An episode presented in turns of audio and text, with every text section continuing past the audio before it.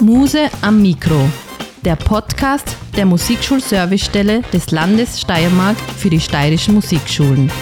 Aktuelles und Interessantes aus dem bunten steirischen Musikschulleben. Herzlich willkommen zum Podcast der Musikschulservicestelle des Landes Steiermark. Hallo bei Muse am Mikro, mittlerweile zur siebten Folge in diesem Schuljahr. Mein Name ist Birgit Schweiger, ich bin Lehrende für Klarinette und elementares Musizieren in der Musikschule Weiz und Fachreferentin für elementare Musikpädagogik in der Steiermark. Es ist Mai, die Sommerferien nähern sich mit großen Schritten und deshalb ist gerade viel los in den steirischen Musikschulen und am Johann Josef Fuchs Konservatorium, der Musikschule der Stadt Graz, wenn man so will.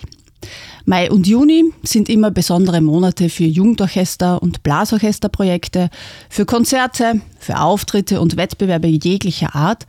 Schließlich will man präsentieren, was man übers Jahr hindurch alles erlernt und einstudiert hat. Über ein Projekt, das vor kurzem im Johann Josef Fuchs Konservatorium zur Aufführung gebracht wurde, möchten wir heute berichten.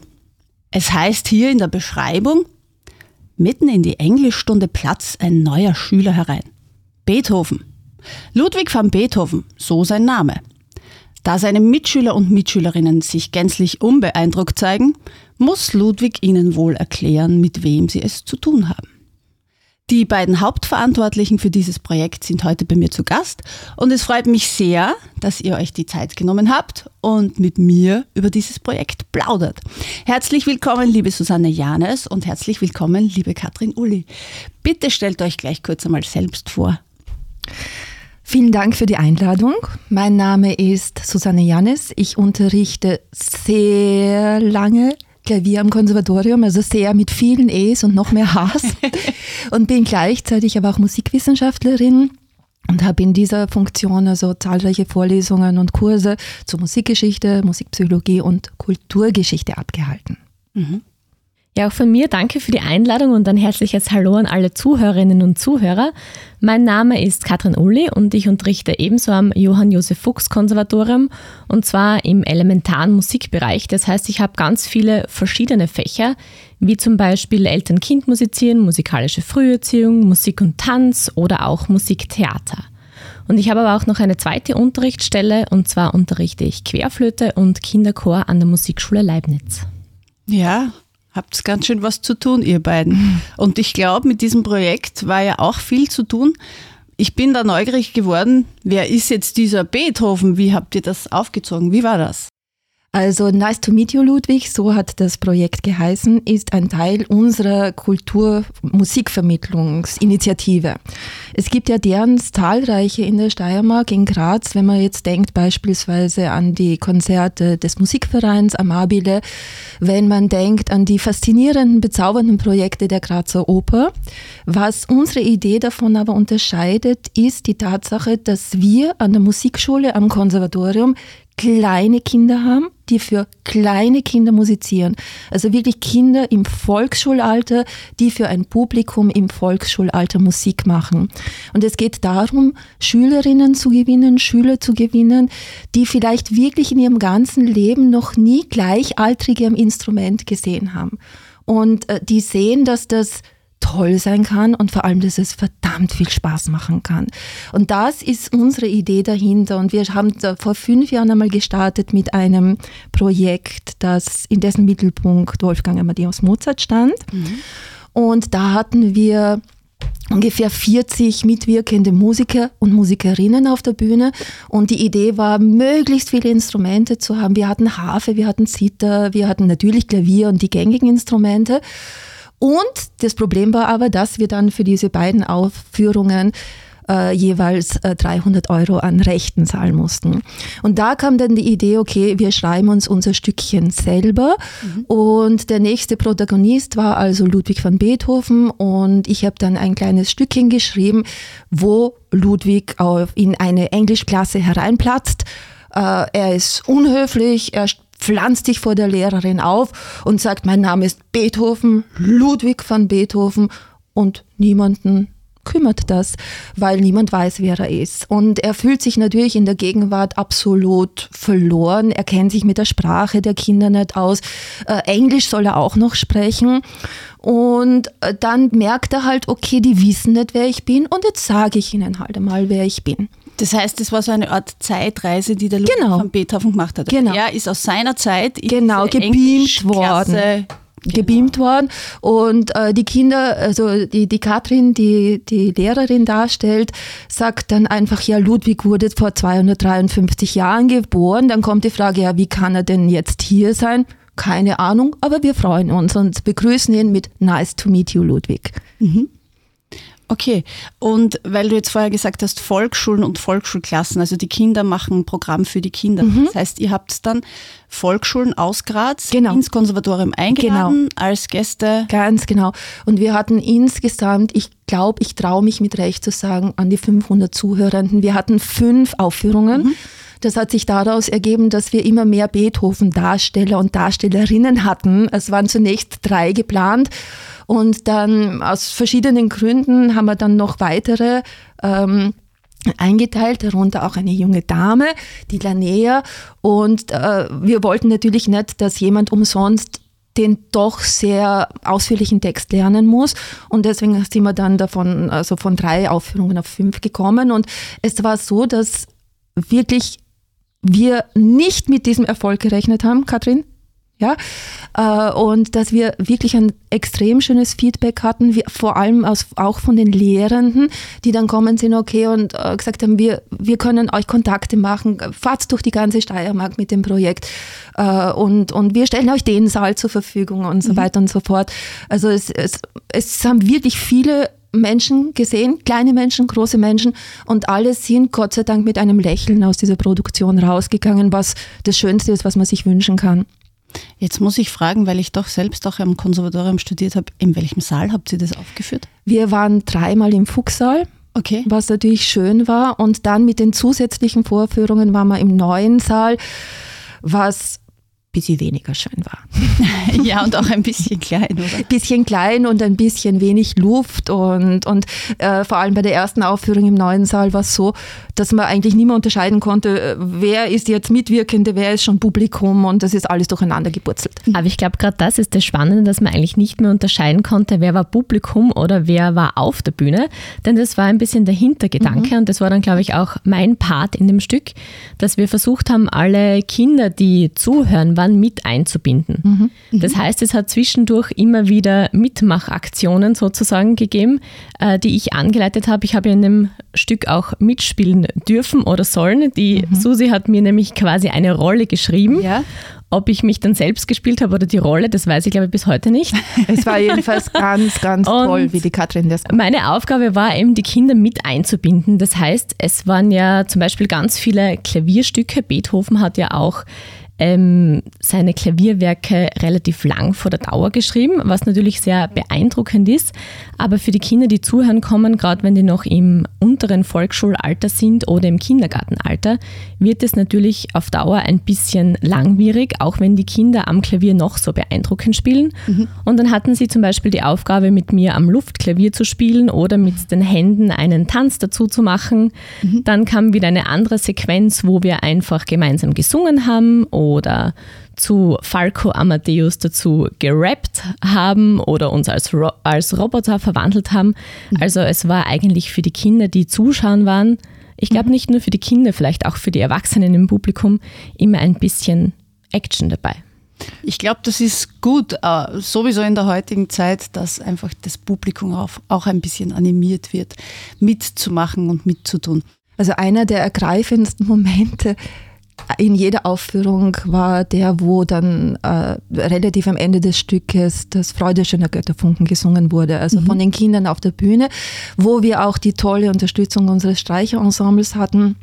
Und wo auch die Eltern oder die Lehrenden da mitgesungen haben. Und wenn dann wirklich 100 Leute in einem wirklich vollen Saal aus vollem Herzen und mit allen Kräften vielleicht nicht unbedingt äh, bühnenreif, aber das Singen, das, das, das macht schon was. Hat eine Kraft. Ja, das hat wirklich eine Kraft. Also da hätte einmal sind mir wirklich fast die Tränen gekommen. Das war wirklich, wirklich schön. Schön. Ja.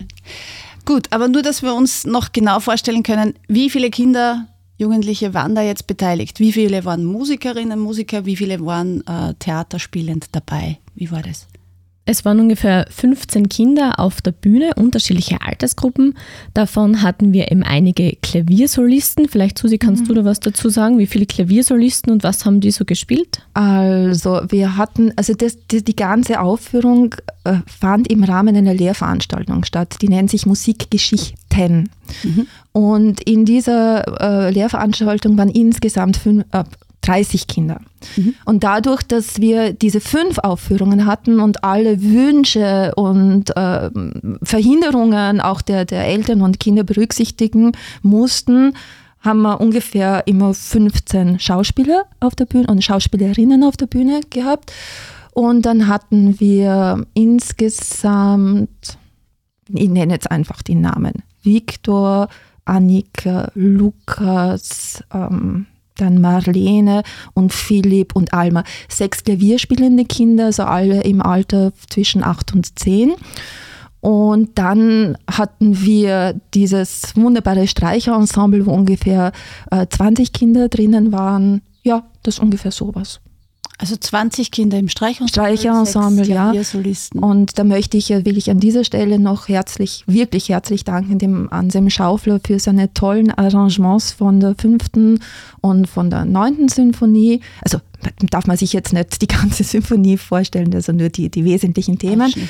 Und und dann auch natürlich äh, dem Harald Winkler und der Daniel Hölbling für die wirklich großartige Einstudierung.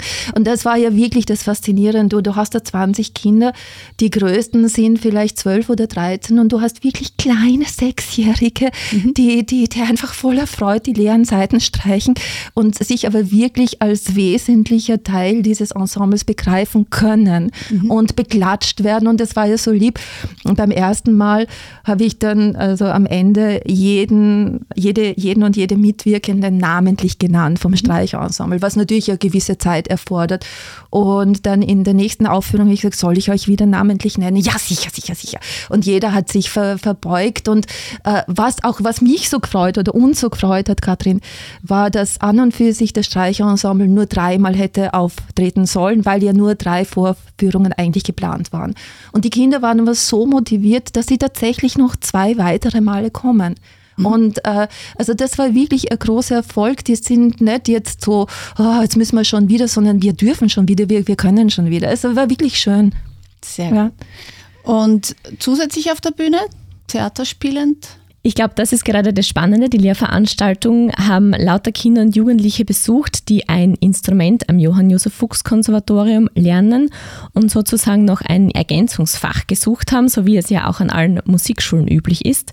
Das heißt, es waren Kinder, die eigentlich mit der elementaren Musik, mit den Fächern, die ich unterrichte, nichts zu tun hatten bis dato. Mhm. Sie sind teilweise großartige Instrumentalistinnen und Instrumentalisten oder nicht teilweise, alle spielen ihr Instrument wirklich hervorragend. Ja.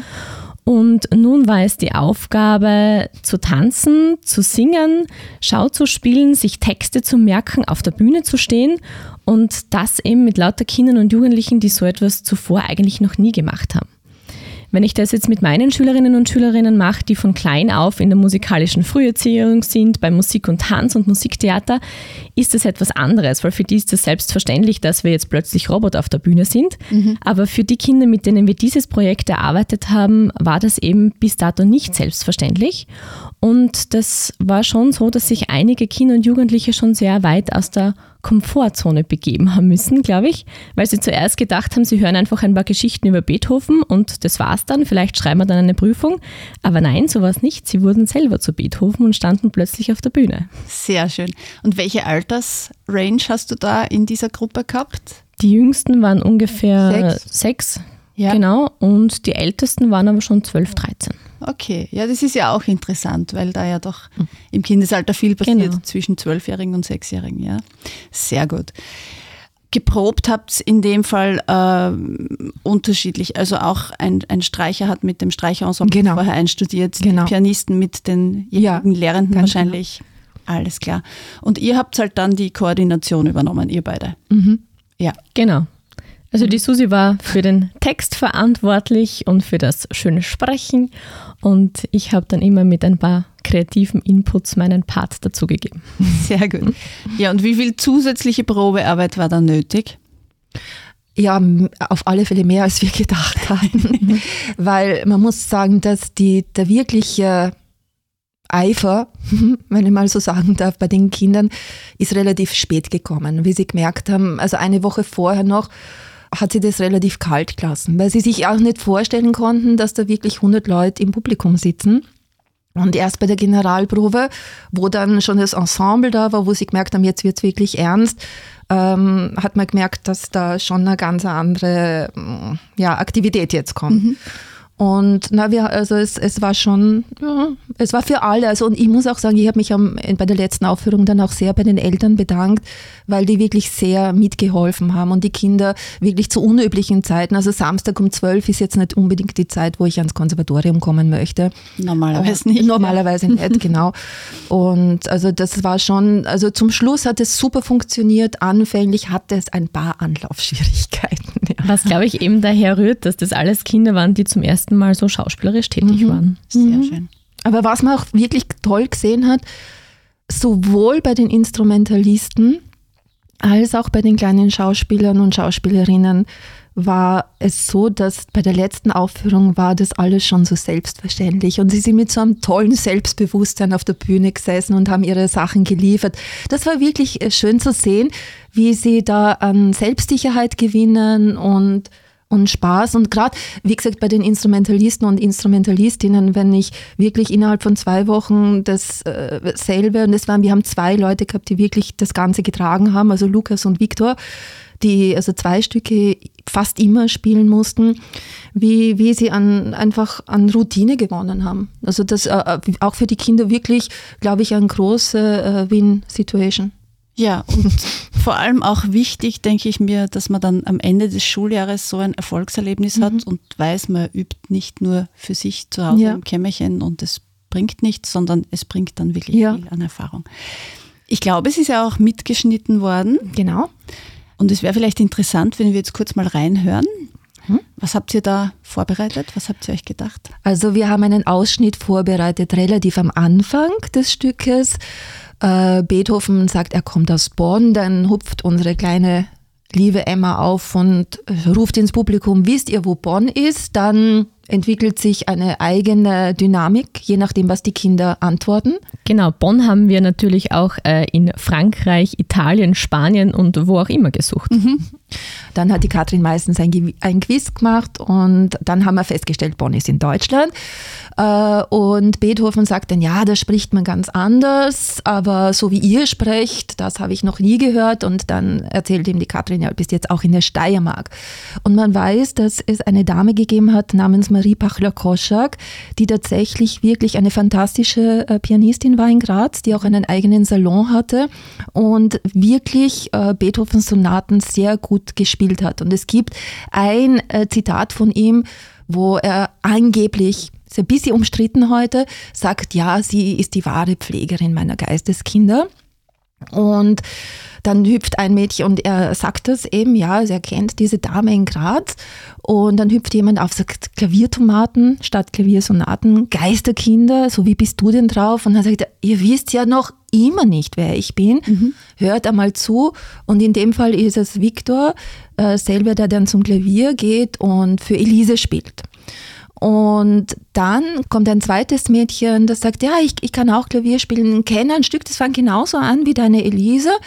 Und das ist dann äh, das Stück, das heute alle spielen wollen von Jeroma River Flows in You. Und das hören wir dann auch. Weil das war nämlich wirklich ein Anliegen, dass wir nicht nur jetzt ähm, Beethoven spielen, sondern dass wir auch die Brücke in die Gegenwart schlagen. Also mhm. wir haben also die Jeruma, wir haben dann Falco, Amadeus, Amadeus, mhm. weil natürlich auch Mozart eine Rolle spielt in der Vita von Beethoven. Mhm. Und äh, dass wir wirklich also einfach sehen, Musik ist Musik, egal wann sie entstanden ist, ist immer cool. Mhm. Gut, dann hören wir mal kurz rein. Ich komme ja eigentlich aus Bonn. Aus Bonn? Bonn, Bonn, wisst ihr, wo Bonn ist?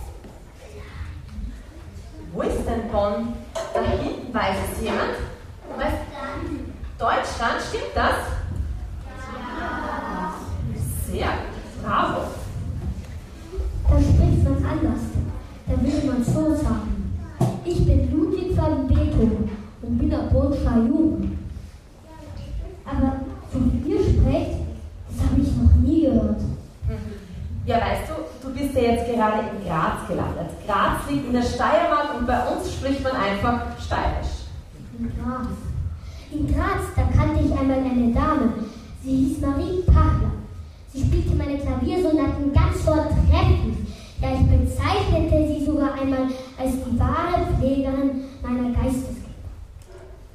Deine Klaviersonaten, deine Geisteskinder? Wie bist du denn drauf? Ja, weiß ich denn noch immer nicht, wer ich bin? Ich bin Ludwig van Beethoven,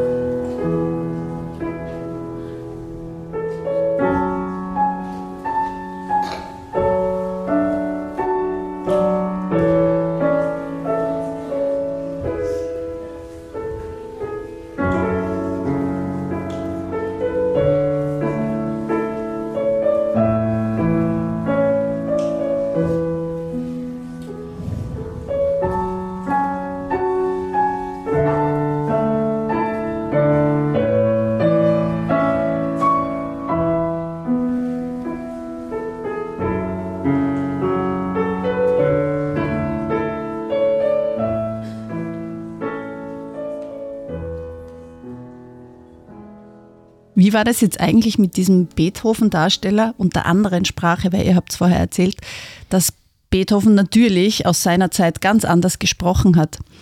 Haben die sich schwer getan, das Mhm. umzusetzen? Wie war das? Die haben, waren eigentlich ganz, ganz tapfer. Ich glaube, dass das denen Spaß gemacht hat. Und äh, für die Figur Beethovens war es auf der Bühne einfach schwer zu verstehen, was seine Mitschüler und Mitschülerinnen da sagen, weil zum Beispiel es spielt jemand und dann äh, sagt jemand Wow. Und Beethoven sagt wie, wow, ist er ein Hund? Und dann, dann sagen sie ihm eben so, ja cool, was ist cool? Also, äh, und, und sie versuchen ihm das irgendwie zu erklären, was ihm die, die Worte bedeuten. Und es geht auch ein bisschen um, um Sprache und Verständigung.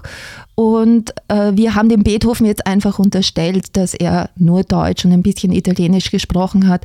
Und wir wissen ja, dass Mehrsprachigkeit heute in unserer Gesellschaft wirklich ähm, lebt. Und mir war das ein Anliegen, Kindern, die mehrsprachig aufwachsen, zu zeigen, das ist ein Mehrwert. Es ist kein, ihr, ihr werdet in der Schule oft an Defiziten in der deutschen Sprache gemessen. Aber wichtig, ihr, ihr, habt einen, ihr habt eine zweite Sprache, auf die ihr zurückgreifen könnt. Und Katrin hat das wirklich ausgetestet. Ich bin dann, genau, ich habe dann quasi gefragt noch, wer kann denn noch eine andere Sprache, nachdem Beethoven ja so quasi nur Deutsch kann. Und bin dann ins Publikum gegangen und es war erstaunlich, denn da waren bei der ersten Vorstellung viele Volksschulkinder rund um Graz oder direkt aus Graz zu Besuch.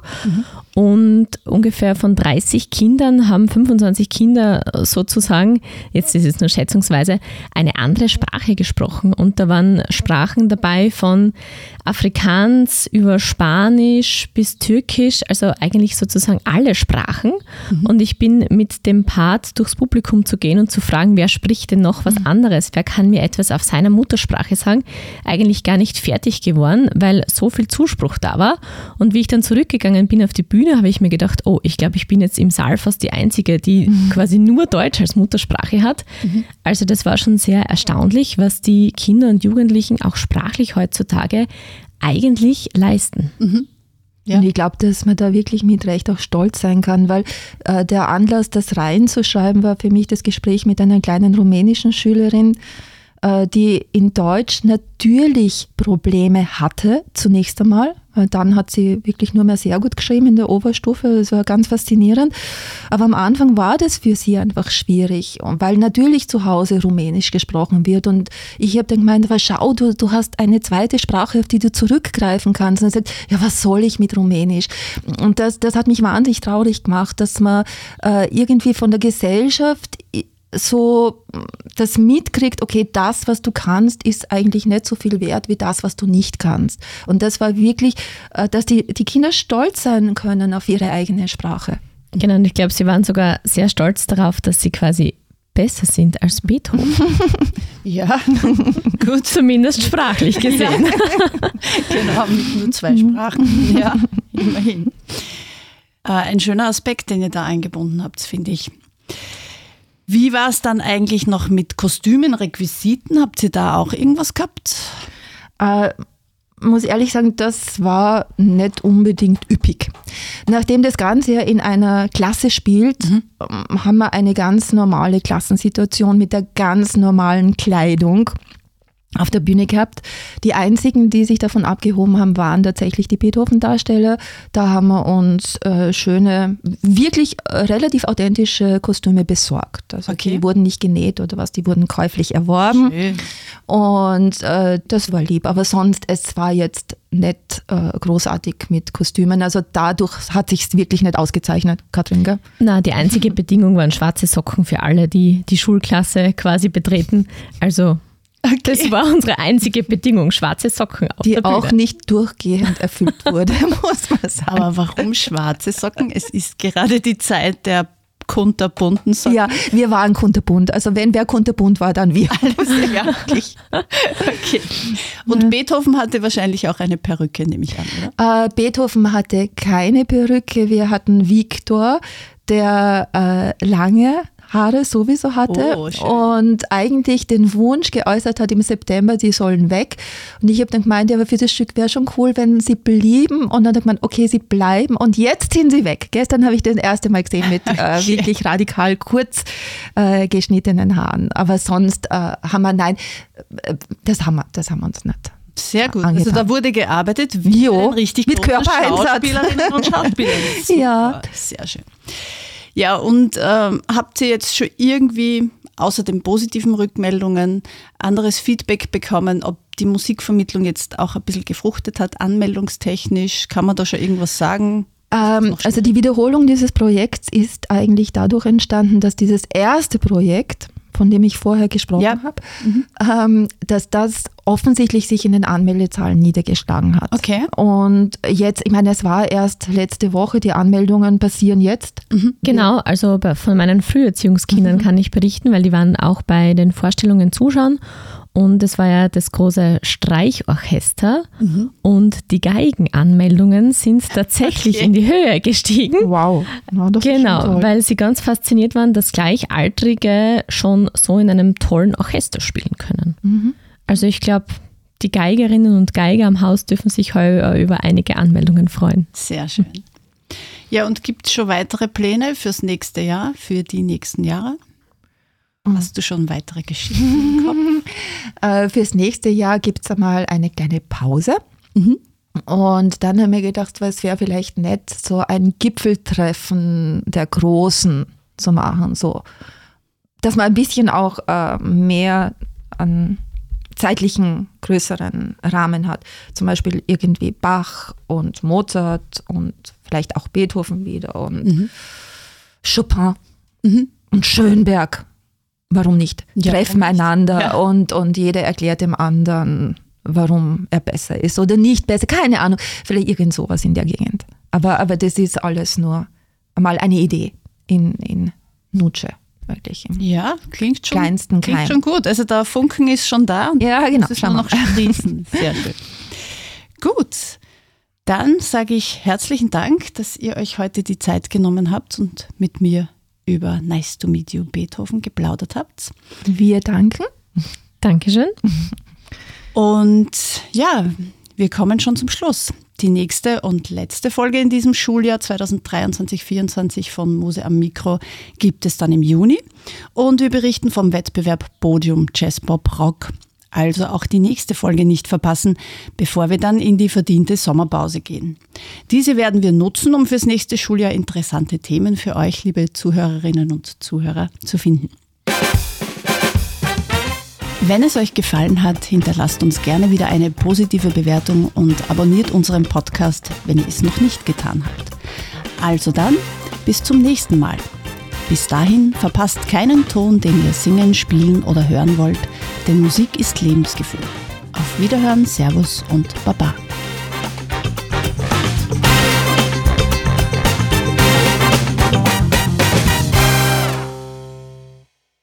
Dieser Podcast ist eine entgeltliche Einschaltung des Landes Steiermark. Cut. Und wer hat's produziert? Das Pod. Deine Podcast-Agentur.